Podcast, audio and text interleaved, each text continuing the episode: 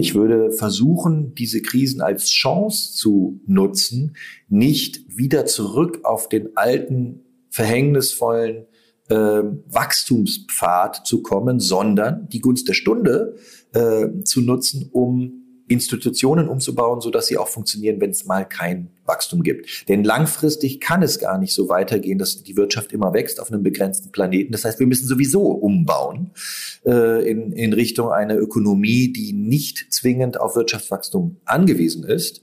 Und langfristig werden aller Voraussicht nach auch die Krisen zunehmen. Die Häufigkeit an Krisen, sei es jetzt äh, durch sowas wie eine Pandemie, aber auch durch sowas wie Klimawandel oder Migrationsströme und ähnliches, auch die werden wahrscheinlich zunehmen.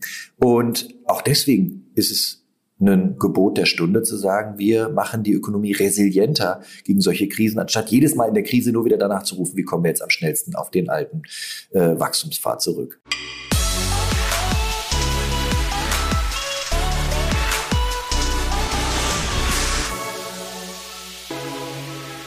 Digitale Vorreiter, herzlich willkommen bei deinem Podcast zur Digitalisierung von Vodafone. Und heute schauen wir mal mit einer wissenschaftlichen Brille auf das Thema Nachhaltigkeit. Äh, und diese Brille gehört dem, ich sag mal, Transformationsforscher, falls das nicht stimmt, kann er mir gleich auf die Finger hauen, Professor Dr. Tilman Santarius.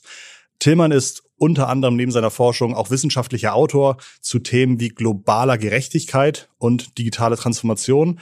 Ähm, ich denke aber, dass wir ihn schon äh, jetzt gerne dazu holen, damit er mir gleich erklärt, für welche Themen er vielleicht noch lieber gesehen oder bekannt sein möchte. Herzlich willkommen, Tillmann. Vielen Dank, dass du Zeit hast für uns.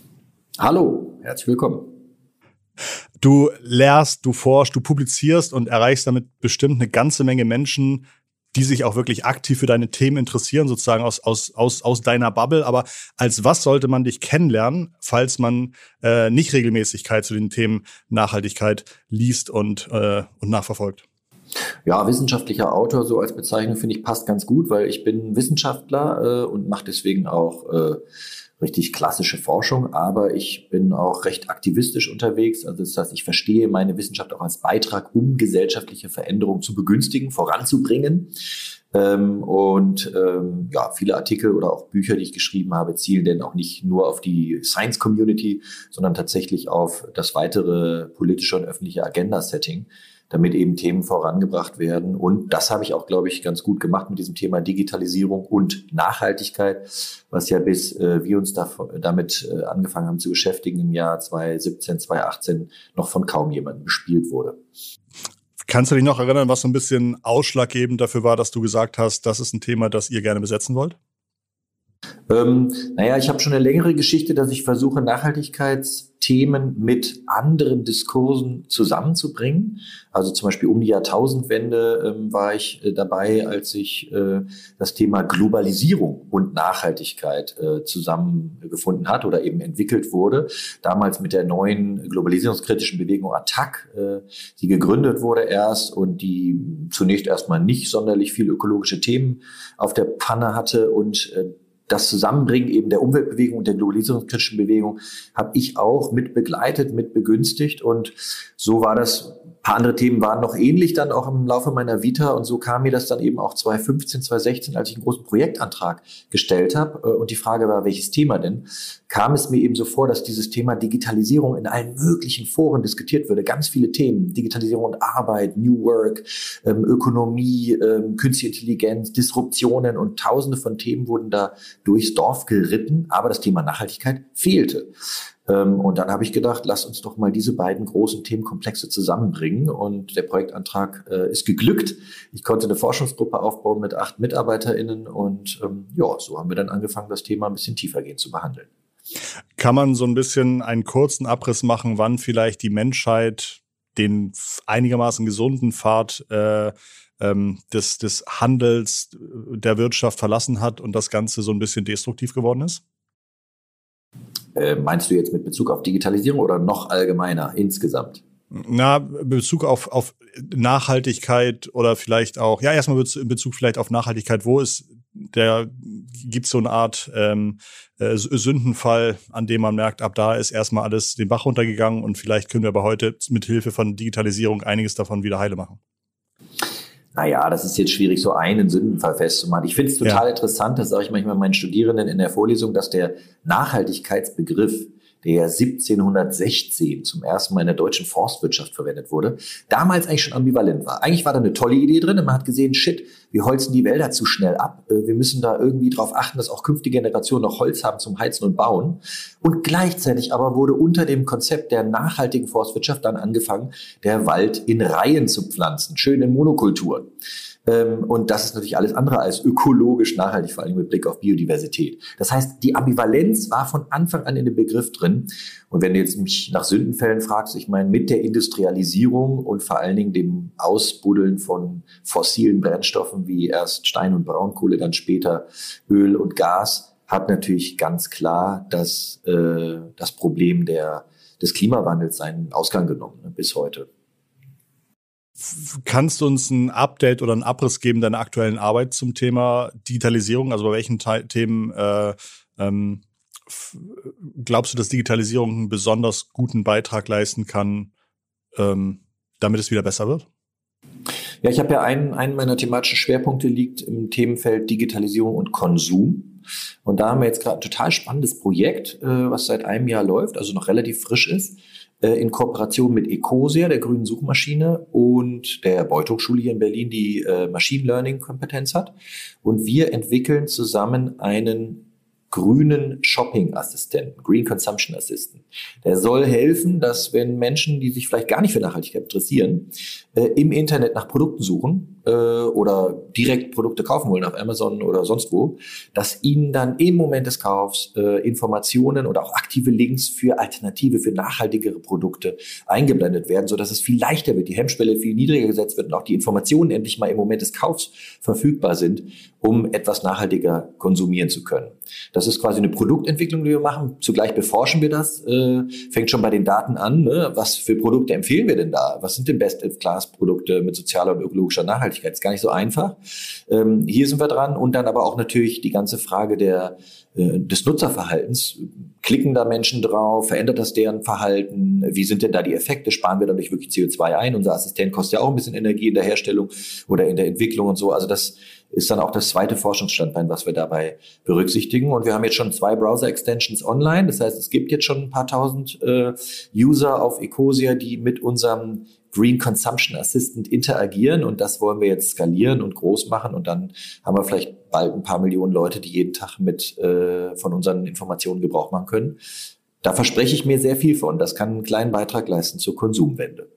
Kann ich mir das so vorstellen, dass vielleicht auch mir gesagt wird, wie bei so einer Ampel, das, was du gerade kaufen willst, ist rot? Äh, oder versucht ihr einfach nur ähm, zu verstehen, in welche Kategorie passt das rein und was gibt es in dieser Kategorie in unserer Datenbank, was vielleicht einigermaßen nachhaltig ist? Genau, eine der spannenden Fragen äh, ist eben, wie stellen wir das so dar, dass es möglichst einfach ist für äh, KonsumentInnen ähm, oder für User eben, dann rauszufinden, was jetzt nachhaltiger ist. Ähm, und eine, eine Ampel ist eine Idee, so ein Nutri-Score, ne, ABCDE ja. ist eine Idee, aber wir probieren auch aus, äh, Tonnen CO2 einzublenden, weil viele ja. äh, User wollen vielleicht auch konkret, eine konkrete Zahl haben, um jetzt zu wissen, lohnt sich das jetzt. Ähm, also da sind wir gerade noch in der Testphase. Ähm, man kann schon sagen, grundsätzlich je einfacher, desto leichter wird's angenommen von den Usern. Zugleich kann man ja nicht unbedingt immer Äpfel mit Birnen vergleichen. Also ein T-Shirt, was vielleicht aus Organic Cotton besteht, mag irgendwie eine grüne Ampel haben mit Blick auf Ökologie. Aber wenn es dann irgendwie in Sweatshops hergestellt wird, die keine Sozialzertifizierung haben, hat es vielleicht eine gelbe oder sogar eine rote Ampel mit Blick auf soziale Nachhaltigkeit. Also hier wollen wir auch durchaus den, ähm, den Usern ein bisschen Spielraum lassen, ihre Präferenzen auch anzugeben äh, und mhm. nicht zwingend vorschreiben, was ist denn jetzt das beste Produkt. Wie heißt die Extension? Kann man, also falls ich mir die schon mal installieren möchte? Das ist eine Ecosia Browser Extension, mhm. die gibt es über den Chrome Store. Okay, und dann ist das Chrome. sozusagen Teil davon, der Ecosia Extension. Genau. Okay, perfekt. Hm, ich hatte vor ein paar Wochen einen Podcast zum Thema Müll und Abfall aufgenommen mit einem Entsorger. Ähm, und der hat mir erzählt, dass 25 Prozent des deutschen Abfalls nur Hausmüll sind und der Rest sind B2B-Abfälle, ähm, aber ganz, ganz viel kommen vor allen Dingen auch aus der Bauwirtschaft. Ähm, das heißt, äh, ja, für ihn ist sozusagen, sagt er, eigentlich sollte man hier viel, viel besser werden. Gibt es zu, zu deinen Themen oder vielleicht auch zum Thema globale Gerechtigkeit, gibt es da vielleicht so falsche oder richtige Feindbilder, also wo du dich immer wieder wunderst, warum die Leute bei einem Thema so picky sind und so genau hingucken und bei anderen Themen, bei denen es vielleicht viel größere Hebel gibt, äh, gar nicht so Bescheid wissen, dass es auch wichtig ist. Ja, da gibt es natürlich tausend Beispiele. Ne? Fangen wir mal an bei den äh, Plastikstrohhalmen, die jetzt EU-weit verboten worden sind. Ne? Aber der aller, aller geringste Teil des Plastikmülls in den Meeren und auch sonst wo sind natürlich Strohhalme. Das sind zum Beispiel Fischernetze ne, diese, diese äh, Geisternetze, die da durch die Ozeane treiben, weil sie von den Fangflotten irgendwie abgegangen sind. Also genau das, da lassen sich viele, viele Beispiele äh, finden. Oder ich finde ja auch immer lustig hier in Berlin die Geschichte, dass äh, als die äh, neue Regierung vor vier Jahren dran kam, sich erstmal dafür eingesetzt hat, dass keine Pferdedroschken mehr am Brandenburger Tor rumstehen, weil das doch Tierquälerei sei, diese paar Gäuler, die da vor den Kutschen stehen. Äh, mag zwar sein, aber viel relevanter wäre es, die Massentierhaltung zu adressieren, ne, wo Millionen Tiere jeden Tag unter üblen Bedingungen stehen. Also ich weiß nicht, ob du auf solche Beispiele abzielst, da gibt's viele. Ja, total. Und, ja. und trotzdem sind ja unbedingt die Diskurse darüber nicht schlecht. Ich meine, dass mhm. die Leute jetzt sensibilisiert werden für Tierquälerei oder eben für Plastik in ihrem eigenen Konsum, trägt dazu bei, dass die Bereitschaft der Menschen steigt, dann auch politische Maßnahmen in Kauf zu nehmen ne, die vielleicht dann an anderer Stelle ein bisschen einschneidender sind. Ne? Und diese Bereitschaft in der Bevölkerung ist eine wichtige Grundvoraussetzung dafür, dass zum Beispiel Politik und Unternehmen ihrerseits handeln und nicht nur einfach sagen, die Konsumenten wollen das ja gar nicht. Also insofern, ich bin jetzt auch nicht dagegen, dass man solche Sachen unternimmt, dass man solche Diskurse führt. Ähm, nur klar, in der Verhältnismäßigkeit gibt es natürlich äh, Sachen, die wir dringend angehen müssen und andere, die vielleicht eher lächerlich sind. Das ist aber ein schönes Beispiel. Wer ist schlimmer für unsere aktuelle Zukunft? Die Politik oder die Wirtschaft? Also wer muss den, deiner Meinung nach, den ersten größeren Schritt machen, äh, ohne den die andere Seite sich wahrscheinlich gar nicht ausreichend bewegt? Ähm, das kann man gar nicht so verallgemeinern. Also erstmal bin ich der Meinung, dass die Ziele, die wir vorhaben, bis 2030 äh, besser 70 als 60 Prozent Emissionen in Deutschland zu vermeiden, ähm, bis 2040 müssen wir hier klimaneutral sein. Da müssen alle jetzt große Schritte tun. Da kann niemand mit dem Finger auf den anderen zeigen und sagen, erstmal sollte sich die Wirtschaft bewegen, dann kommt die Politik oder vice versa. Und die KonsumentInnen sind da auch nicht außen vor. Ne? Also alle gesellschaftlichen Akteure müssen jetzt stringent handeln.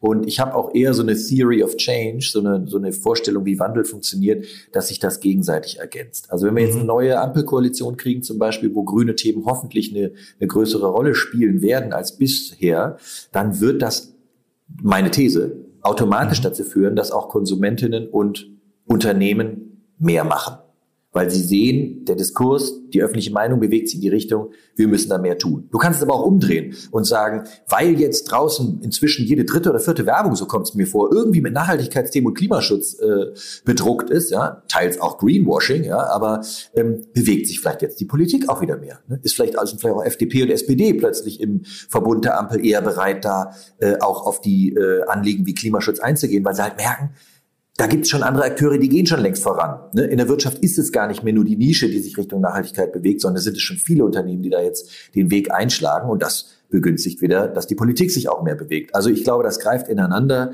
äh, Zahn um Zahn sozusagen und ähm, Fakt ist, alle müssen mehr tun. Es reicht natürlich noch überhaupt nicht aus. Wahrscheinlich müsste man so die äh, Social Listening Tools unterwandern, die die Politiker jeden Morgen angucken, so dass da irgendwie äh, drin steht, dass die Deutschen Nachhaltigkeit viel mehr bewegt. Äh, und dann wird es auch vielleicht bei der Politik noch, äh, noch ernster genommen. Äh, hast du besonders gute Ansätze für Nachhaltigkeit, die gerade passieren, an die du sehr stark glaubst oder die du sehr befürwortest? Ich finde ja auch so Bottom-up-Ansätze in der Nische immer wieder großartig, die halt aufzeigen, wie radikal man sein kann. Und ähm, ich bin da reingerutscht in meinem Wohngebiet, wo ich wohne, am Stadtrat von Berlin, in einen Verein, den, wo ich jetzt auch mit im Vorstand bin, aber die Gründungsidee hatten andere, ähm, eine solidarische Landwirtschaft zu gründen. Und zwar direkt bei unserem Feld äh, außerhalb des Wohngebiets, wo die Leute joggen gehen oder ihre Hunde ausführen. Ja, da haben wir jetzt zwölf Hektar Fläche angepachtet und wollen dort jetzt das Gemüse im ersten Jahr für 100 Haushalte, in den nächsten Jahren dann für zwei, drei, 400 Haushalte direkt am Ort anbauen, haben eine Gärtnerin dafür eingestellt. Ähm, also das sind einfach so Hands hands-on, ganz praktische Projekte. Ähm, und ich glaube, davon lebt Nachhaltigkeit auch, dass einfach bürgernah sozusagen und äh, durch äh, kleine und mittelständische Unternehmen äh, Nachhaltigkeit vorangebracht wird. Ähm, genau, das wäre jetzt so ein Beispiel, was ich dir nennen könnte. Ich glaube, du hast 2020 schon im März vorhergesagt, dass die Corona-Krise ein Riesensprung für Digitalisierung ist. ähm, als viele gerade erst oder als, als bei vielen Leuten sehr, sehr großer Bammel herrschte. Was, was wird denn jetzt? Wieso warst du so früh so optimistisch? Ähm, gut, ich bin ja auch nicht nur optimistisch gewesen. Also ich meine, der Sprung für die Digitalisierung hatte jetzt auch wieder irgendwie Vor- und aber auch Nachteile. Ähm, also die Vorteile waren ganz klar, dass ich ja gesehen habe, da war ich bestimmt nicht der Einzige, dass jetzt durch den Lockdown, den ersten Frühling 2020 und durch die, durch das Social Distancing halt digitale Kommunikation radikal zunehmen würde. Äh, insbesondere eben das ganze Videoconferencing als Tool, ne? aber auch ähm, kollaborative Arbeitstools, ähm, die eben Projektarbeit im Verbund erleichtern, wenn man nicht im Team physisch zusammensitzt. Ne? Ähm, so, das war irgendwie klar, dass das kommen wird. Und da sehe ich auch nach wie vor einen Vorteil drin, wenn das wirklich dazu beiträgt, dass wir Reisen ersetzen, äh, das tägliche Pendeln zum Arbeitsplatz oder gar Dienstreisen äh, weiter weg mit Auto, Bahn oder Flugzeug, dann wird das nettomäßig einen großen Beitrag zur Verminderung von Emissionen äh, leisten. Ähm, aber es gibt natürlich auch Risiken. Ich habe die auch von Anfang an gesehen. Also viele Schulen mussten sich ja dann im Lockdown und in der Corona-Krise ganz schnell digitale Tools zulegen. Ja. Äh, und da wurden auch viele Fehler gemacht. Ne? Also da haben viele dann einfach mal ganz schnell irgendwie bei äh, Microsoft Teams unterschrieben oder andere Tools benutzt, ohne sich über Datenschutz Gedanken zu machen, ohne hier Standards einzuhalten. Ähm, und das ist auch bedauerlich. Ne? Also die Abhängigkeit des öffentlichen Lebens und auch des privaten Lebens, aber auch der großen Politik von kommerziellen Big Tech-Plattformen ist durch die äh, Corona-Krise natürlich stark gestiegen. Ähm, äh, diese Plattformen organisieren jetzt noch mehr als vorher einen guten Teil des öffentlichen und ökonomischen Lebens. Äh, das ist also auch aus Gründen der sozialen Nachhaltigkeit durchaus kritisch zu sehen. Ne? Ich glaube, du hast einen Artikel veröffentlicht mit der Überschrift Die Lehre aus Corona, weniger Wachstum wagen. Ähm, was steht da drin? Ja, das bezog sich vor allen Dingen auf die Diskussion zum Wirtschaftswachstum äh, beziehungsweise zur Alternative, nämlich eine Postwachstumsökonomie äh, aufzubauen, beziehungsweise langsam den Übergang in eine wachstumsbefriedete Ökonomie zu gehen. Und ähm, naja, in jeder Wirtschaftskrise, egal ob man jetzt die Weltwirtschaftskrise 1928, 29 beziehungsweise Anfang der 1930er Jahre nimmt, äh, nimmt. Ne? Daraufhin hat dann ja unter der Administration Roosevelt in den USA der New Deal irgendwie ähm, seinen Weg gefunden und äh, massives Wachstum und den Ausbau der Mittelschicht in den USA vorangetrieben. Oder nehmen wir die 2007, 8, 9er Weltwirtschafts- und Finanzkrise. Danach war auch der Ruf nach einem Green New Deal plötzlich groß geworden. Und jetzt eben auch wieder zu Corona-Zeiten. Ne? Es war klar, die Wirtschaft bricht ein und sofort war der Ruf da, wie können wir denn das Wirtschaftswachstum beflügeln, damit wir weiter wachsen und bloß nicht schrumpfen. Und aus diesen ganzen Krisen, und die Corona-Krise ist da nur eine, ähm, würde ich einen anderen Schluss ziehen. Ich würde versuchen, diese Krisen als Chance zu nutzen, nicht wieder zurück auf den alten, verhängnisvollen äh, Wachstumspfad zu kommen, sondern die Gunst der Stunde äh, zu nutzen, um Institutionen umzubauen, so dass sie auch funktionieren, wenn es mal kein Wachstum gibt. Denn langfristig kann es gar nicht so weitergehen, dass die Wirtschaft immer wächst auf einem begrenzten Planeten. Das heißt, wir müssen sowieso umbauen äh, in, in Richtung einer Ökonomie, die nicht zwingend auf Wirtschaftswachstum angewiesen ist. Und langfristig werden aller Voraussicht nach auch die Krisen zunehmen. Die Häufigkeit an Krisen, sei es jetzt äh, durch sowas wie eine Pandemie, aber auch durch sowas wie Klimawandel oder Migrationsströme und ähnliches, auch die werden wahrscheinlich zunehmen. Und auch deswegen ist es ein Gebot der Stunde zu sagen, wir machen die Ökonomie resilienter gegen solche Krisen, anstatt jedes Mal in der Krise nur wieder danach zu rufen, wie kommen wir jetzt am schnellsten auf den alten äh, Wachstumspfad zurück. Was sind da gute Ansätze oder Vorbilder? Gibt es da vielleicht schon ähm, äh, Marktwirtschaften, die weiter sind oder ähm, fällt dir dazu was ein? Ja, Vorbilder ist auch teilweise, dass das praktiziert wird. Also Menschen in Kurzarbeit, äh, in Kurzarbeit zu schicken, das gab es schon damals bei VW nach der Weltwirtschaftskrise 2789. Das wurde jetzt wieder praktiziert in den Lockdowns. Ne? Das ist auch langfristig ein Vorbild, denn dabei geht es um die Verringerung der Vollarbeitszeit. Also eine kürzere Vollzeit äh, die nicht mehr bei 39 oder 40 Stunden die Woche liegt, sondern 32 oder 36 Stunden pro Woche. Das ist ein super Tool, um den Übergang in eine wachstumsbefriedete Gesellschaft zu organisieren. Je weniger Arbeitsinput du in die Ökonomie reinpackst, desto weniger wird sie wachsen und desto mehr können die Leute auch in der freien Zeit, die sie haben, äh, wachstumsunabhängig ihre Bedürfnisse befriedigen. Also vielleicht weniger über marktvermittelte Produkte und Dienstleistungen, sondern selber was machen. Ne? Und auch das war ja ein Boom im Corona-Lockdown, dass die Leute irgendwie angefangen haben, eigene Tomaten zu züchten oder Tauschringe aufzubauen. Ne? Also auch diese ganzen Praktiken, denke ich, fallen unter Übergang in eine Postwachstumsgesellschaft. Was würdest du Unternehmern gerne wissen lassen, für die sich das noch unheimlich weit entfernt anhört, die vielleicht noch so ein paar Zwischensteine brauchen, um gedanklich dahin zu kommen, dass sie auch wirklich sagen, so ja, ich, das kann ich mir vorstellen. Ähm, was sind so erste Gedankenspieler schon gesagt? Die Welt ist halt begrenzt, da gibt's nichts, kein unbegrenztes Wachstum. Aber gibt es vielleicht ähm, eine gute Studie, eine gute Webseite, einen guten YouTube-Film, in dem das vielleicht nochmal irgendwie erklärt wird, den man sich angeschaut haben sollte?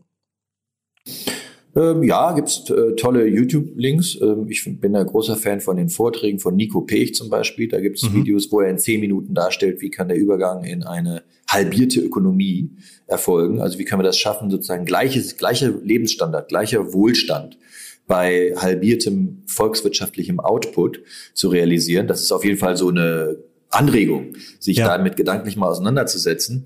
Ähm, aber ich finde fast noch wichtiger, äh, ein bisschen eine andere Antwort hier zu geben, nämlich zahlenmäßig ist der überwiegende Teil der deutschen Unternehmen nämlich die ganzen kleinen und auch viele mittelständische Unternehmen sind ja gar nicht auf Wachstum ausgerichtet. Der Handwerkerbetrieb, der vielleicht äh, One-Man-Show ist oder zwei, drei Angestellte hat, die Bäckerei, äh, die lokal funktioniert, die sind ja gar nicht darauf ausgelegt, ständig zu wachsen. Nicht jeder Bäcker möchte ja eine Kette werden und expandieren und dann als übernächstes noch in den transkontinentalen Markt, ne? sondern viele wollen ja einfach nur ein gutes Leben haben, dass sich ihre Unternehmen trägt, dass sie Sicherheit und Stabilität haben in ihren Einkünften äh, und dass sie ihre Mitarbeitenden langfristig beschäftigen können. Da geht es gar nicht darum, jedes Jahr noch eine Schippe draufzulegen und den Output zu vergrößern. Das heißt, das erstmal anzuerkennen, dass der Backbone, der große Teil der deutschen äh, Wirtschaft, wie auch der Wirtschaft der meisten anderen Länder der Welt gar nicht unbedingt auf fortlaufende Wachstumsraten ausgelegt sind, ist doch mal der erste Schritt. Die sind alle schon kompatibel mit der Vorstellung, dass Wachstum auf einem begrenzten Planeten gar nicht exponentiell weitergehen kann. Spannend. Ähm, welche Meilensteine stehen bei dir demnächst an? Gibt es irgendwas, äh, außer vielleicht auch dieser Kooperation mit Ecosia, an der du gerade arbeitest und die du dich freust? Oder stehen große Entscheidungen an? Freust du dich darauf, wer ähm, der nächste Kanzler wird? Äh, was fällt dir dazu ein? Ja, ich bin schon gespannt, wie jetzt die nächste Bundesregierung sich sowohl den Themen Klimaschutz, Nachhaltigkeit allgemein, als auch dann im Nexus mit Digitalisierung widmen wird. Das ist ja auch gerade spannend, ne, weil ja so klassischerweise die FDP so ein bisschen antritt als Digitalisierungspartei und die Grünen aber den Klimaschutz äh, vor allen Dingen äh, nach, nach vorne kehren. Und in der Kombination ist es ja auch spannend. Also ich hoffe, dass die neue Regierung da auch neue Akzente setzt, Digitalisierung für Klimaschutz einzusetzen, aber auch die Risiken aus manchen digitalen Anwendungen und Konsumtrends und so weiter für Klima wiederum stärker in den Blick zu nehmen. Wir dürfen nicht nur über die Enabling Factors äh, reden, die Digitalisierung für Klima äh, mit sich bringt, sondern natürlich auch über die Risiken. Das hoffe ich wird mehr in den Blick genommen. Für mich selber ist äh, ein, ein Meilenstein nächstes Jahr, dass wir versuchen wollen, die Debatte um Digitalisierung und Nachhaltigkeit, die wir in Deutschland, glaube ich, recht gut angezettelt haben, hier in den letzten Jahren und wo auch einiges passiert ist schon auf politischer Ebene, die jetzt nochmal verstärkt auf die europäische Ebene zu tragen. Und ich habe da ähm, jetzt seit, äh, seit einem Jahr ein, Netzwerkprojekt, ein Dialogprojekt laufen mit äh, 15 europäischen ExpertInnen, also WissenschaftlerInnen und teilweise auch Praktikerinnen und auch jemanden aus der Kommission dabei. Und wir wollen ähm, das Thema Digitalisierung und Nachhaltigkeit auf die politische Agenda in der EU noch viel stärker draufbringen und auch gucken, wie das jetzt in die vielen, vielen digitalpolitischen Gesetzesvorhaben einerseits, aber auch in die Green Deal Gesetzesvorhaben andererseits reinspielen kann. Und da werden wir nächsten Sommer äh, einen großen Bericht, einen Report äh, publizieren mit dem geballten Wissen von 15 Expertinnen aus verschiedenen europäischen Ländern. Und ich hoffe, das wird ein Meilenstein für die Diskussion werden. Bestimmt. Ganz, ganz lieben Dank für deine Zeit, Tillmann. Ähm, bin gespannt, da nächstes Jahr mal reinzugucken, was ihr veröffentlicht. Ihr findet Tillmanns Arbeiten unter anderem auch unter santarius.de. Ähm, ja, weiterhin ganz, ganz viel Erfolg und vielleicht gibt es uns in Zukunft ja mal ein Update, was so passiert ist. Ich würde mich auf jeden Fall freuen. Super, gerne. Man kann also diese beiden Projekte, die ich jetzt hier heute erzählt habe, kannst du auch im Netz finden. Einmal der Green Consumption Assistant und das andere Dialogprojekt heißt D4S, Digitalization for Sustainability. Also auch da finden sich entsprechende Weblinks. Das findet ihr natürlich in den Show Notes unter der Folge, dann könnt ihr direkt raufklicken. Ähm, danke Tillmann und danke zu Hause fürs Zuhören. Ähm, abonniert unseren Podcast nicht meinetwegen, sondern wegen der tollen, tollen Gäste, die wir jeden Montag für euch haben. Und die nächste Folge nächsten Montag wird bestimmt auch wieder gut. Das war Digitale Vorreiter. Ganz liebe Grüße von Tillmann und Christoph. Ciao, ciao. Tschüss, schönen Tag.